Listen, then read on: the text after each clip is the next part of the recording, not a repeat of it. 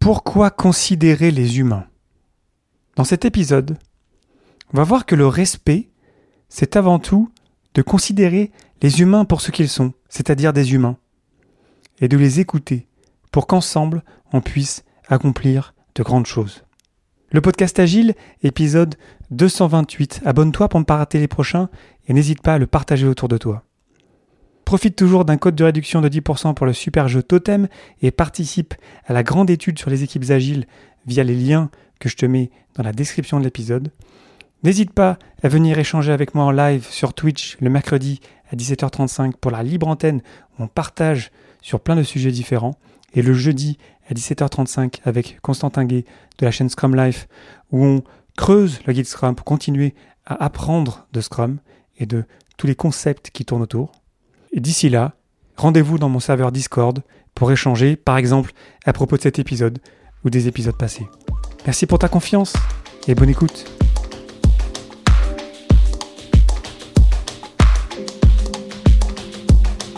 Bonjour, bonsoir et bienvenue dans le monde complexe. Tu écoutes le podcast Agile. Je suis Léo Daven et je réponds chaque semaine à une question liée à l'état d'esprit, aux valeurs, principes et pratiques agiles qui font évoluer le monde du travail au-delà. Merci d'être à l'écoute aujourd'hui. N'hésite pas à rejoindre mon serveur Discord pour en discuter. Aujourd'hui, pourquoi considérer les humains ou le respect? Des cinq valeurs de Scrum, le respect et la valeur la plus générale, la plus floue, la moins claire de toutes. On a le courage, faire la bonne chose. On a l'ouverture, être ouvert aux idées des autres. On a le focus, dont j'ai déjà parlé dans l'épisode 192. On a l'engagement, dont j'ai parlé dans l'épisode 198 et aussi dans l'épisode 218. Et on a donc le respect. Bien sûr, c'est évident qu'il faut qu'on se respecte si on veut pouvoir collaborer ensemble.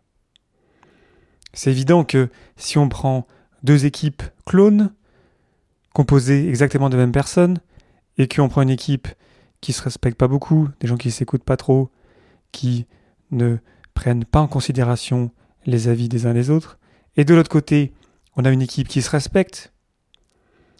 Je pense qu'on sera d'accord pour dire que l'équipe qui se respecte où le niveau de respect est élevé va être plus performante pendant plus longtemps. Alors bien sûr, il peut y avoir des exceptions temporelles. On peut pousser les gens à bout, malheureusement, mais c'est pas durable.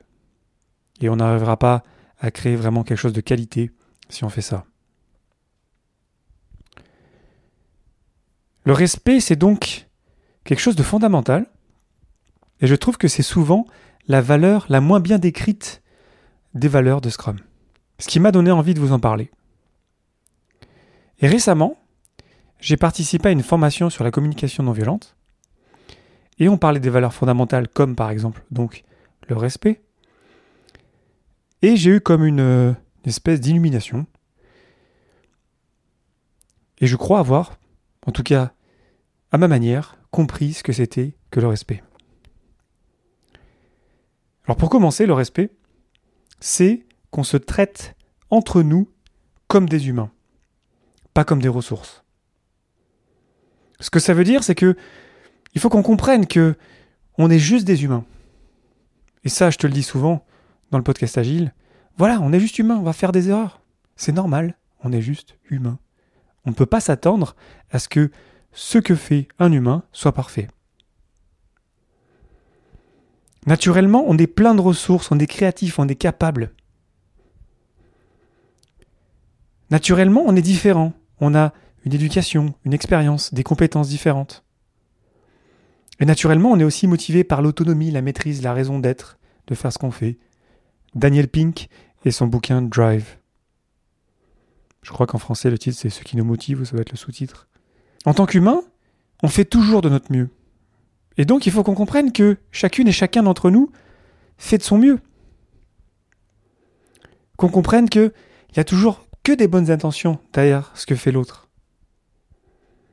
Là on retombe sur la théorie Y, cette idée que, voilà, on est naturellement doué, on veut faire la bonne chose, on est motivé naturellement. Ce qui est une des fondations de l'agilité en général. Alors bien sûr, chacune de ces euh, théories, théories Y, ou alors même les travaux de Pink, qui peuvent être même euh, critiqués, ça reste des théories ou des papiers ou des bouquins, mais dans les faits, si on traite les personnes comme des humains, si on les respecte, est-ce qu'on est, d'accord sur le fait que, en fait, ça va mieux se passer La grande majorité du temps L'écrasante majorité du temps Je pense qu'on est d'accord là-dessus. Le guide Scrum nous dit les membres de la Scrum Team se respectent mutuellement pour être des personnes compétentes et indépendantes et sont respectés en tant que tels par les personnes avec lesquelles ils travaillent. Cette idée que qu'on se respecte au sein de l'équipe Scrum, on respecte aussi les parties prenantes, les utilisateurs, les clients et inversement. Donc il n'y a pas de eux contre nous. Il n'y a pas d'ah oui les parties prenantes euh, c'est des cons, c'est nous qui avons raison. Non en fait on se respecte. Ils ont un avis différent. On peut ne pas le prendre en compte, mais on se doit de l'écouter, de le considérer. D'ailleurs, le respect, ça passe par de l'écoute, par de la considération.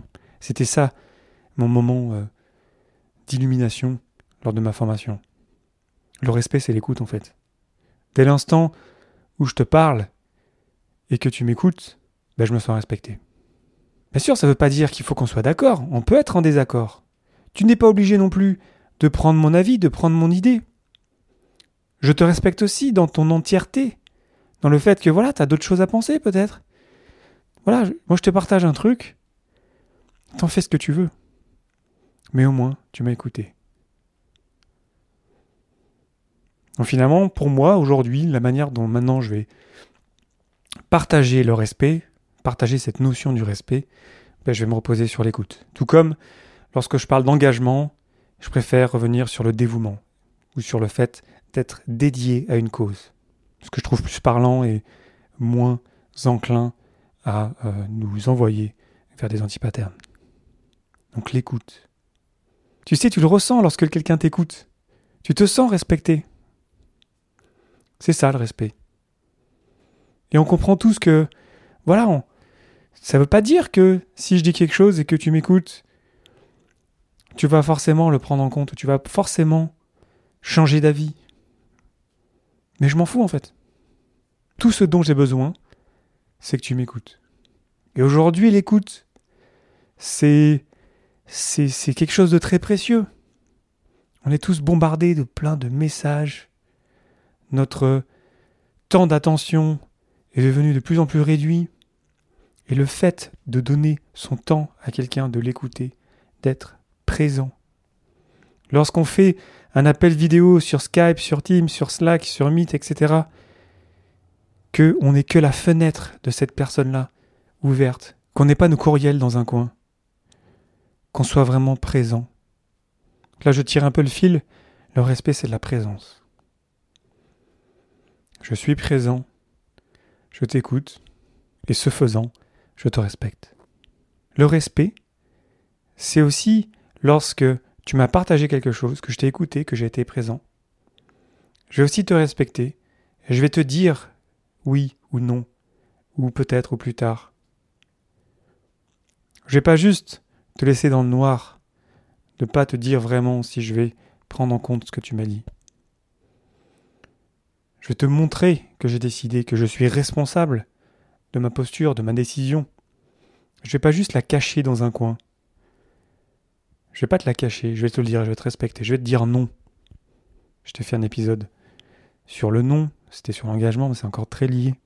Cette idée que il faut qu'on se dise des noms. Se dire des noms, en fait, c'est une preuve de respect. Et c'est ok de se dire non. C'est ok d'être en désaccord. On peut ne pas être d'accord. On n'a pas besoin d'être d'accord pour bien travailler ensemble, pour bien collaborer, pour bien performer en équipe. J'irais même à dire que plus on a de désaccords, plus ça veut dire que l'équipe est saine. Parce que ça veut dire qu'on a des conflits, ça veut dire que les idées foisonnent, ça veut dire que l'intelligence collective fonctionne. Ce qui fait du respect un avantage concurrentiel. Le respect favorise la performance, facilite l'empirisme et la collaboration. C'est évident, si je reviens à mon exemple des deux équipes, une équipe qui se respecte beaucoup, l'autre équipe qui ne se respecte pas beaucoup, voilà, très vite ça va se voir. Hein. Parce que de toute façon, si on respectait les gens, À un moment donné, les personnes dans l'équipe qui ne se respectent pas, elles vont partir. Hein. Si elles le peuvent, parfois on ne peut pas, parfois on a besoin de garder un job. Et c'est malheureux. Mais au bout d'un moment, elles vont partir à la moindre occasion. Donc c'est pas soutenable en fait de traiter les gens comme des ressources. Un humain, c'est tellement incroyable tout ce que ça peut nous apporter. Et je ne parle pas forcément en termes de production, je parle en termes de, de moments magiques, d'échanges. C'est magique le respect en fait. Lorsqu'on se respecte dans une équipe, on s'écoute. Euh, avant de parler de plein de choses, on règle les problèmes les uns après les autres. On comprend que, voilà, on comprend qu'on fait des erreurs, c'est pas grave. Ça va pas se retourner contre nous, ce qui va avoir une excellente sur notre sécurité psychologique, évidemment. La prochaine étape, c'est se poser les questions suivantes. Est-ce qu'on écoute vraiment toutes les opinions divergentes? Est-ce qu'on passe vite à un autre sujet? Est-ce qu'on répond aux personnes qui nous ont partagé un retour qu'on ne va pas prendre en compte leur idée? En fait, on va faire ça, on va être responsable. Non, je vais faire ça. Voilà, merci de m'avoir partagé ça. C'est moi qui suis responsable, je prends ma décision. Merci. Merci quand même pour ton feedback, pour tes retours. D'avoir fait cet effort-là. C'est la même chose avec les utilisateurs qui nous partagent un avis. Je peux vous dire que je suis bien placé pour ça parce que je dois partager un avis par semaine à des applications que j'utilise. Dès l'instant où je vois un bug ou quelque chose qui devrait marcher différemment, je trouve un moyen de contacter dans, le chat. Tu sais, dans les sites aujourd'hui, souvent, tu as un petit module de chat pour contacter, euh, alors c'est pas très clair souvent, euh, les équipes, en tout cas quelqu'un de l'entreprise. Et du coup, je n'hésite pas à partager. Et de mon expérience, les meilleurs outils, c'est souvent ceux qui sont les meilleurs à prendre en compte les retours que je leur partage. Et euh, les meilleurs outils, les meilleures applications, les meilleurs sites, les, les meilleurs produits se basent sur les retours de leurs utilisateurs, qu'il faut écouter, on retombe sur l'écoute. Il faut qu'on montre à nos utilisateurs qu'on valorise ce qu'ils nous partagent.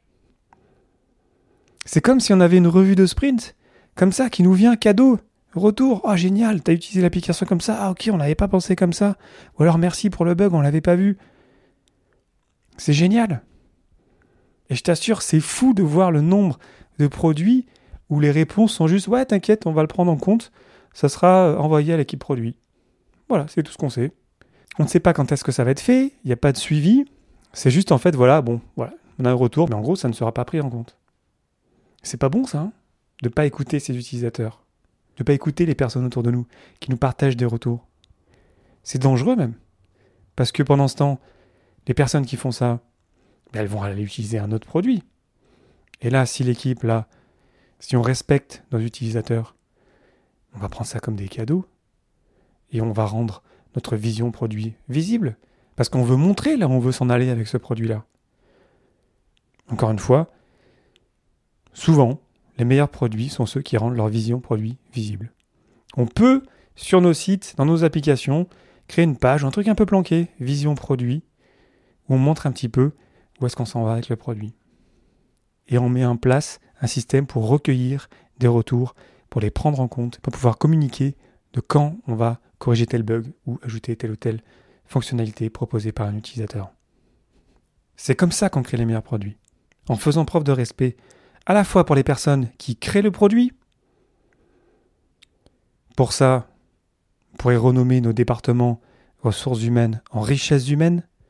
Je pique l'idée à Émeric Dujardin que j'avais interviewé l'année dernière. Richesses humaines, c'est vachement mieux quand même, sincèrement. On bannit de notre vocabulaire le mot ressources. On comprend que l'humain est plein et entier, complexe. Et lorsqu'on le respecte, qui peut vraiment faire des miracles? Et on arrête de créer des barrières entre nos départements, entre nos équipes, entre nos parties prenantes, entre nos utilisateurs, et on accueille le changement finalement, le changement qui nous est amené par des personnes qui voient les choses différemment, qui voient des choses qu'on n'avait pas vues, qui ont des perspectives, des idées qu'on n'avait pas eues. Et ces retours, ce sont des cadeaux. Alors on n'est pas obligé de les prendre en compte. On n'est pas obligé de changer d'avis. On peut garder sa vision produit. Mais au moins, on va leur montrer du respect, de l'écoute. On va prendre en compte ce qu'ils nous ont dit, ce qu'ils nous ont partagé.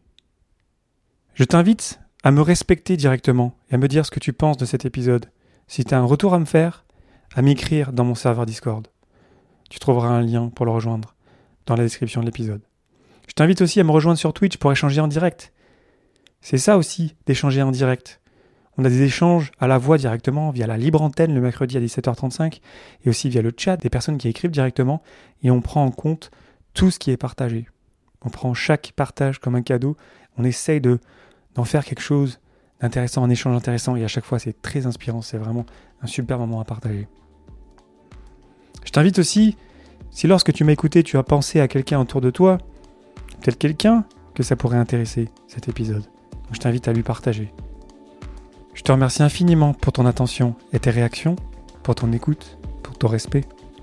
je te souhaite une excellente journée et une excellente soirée.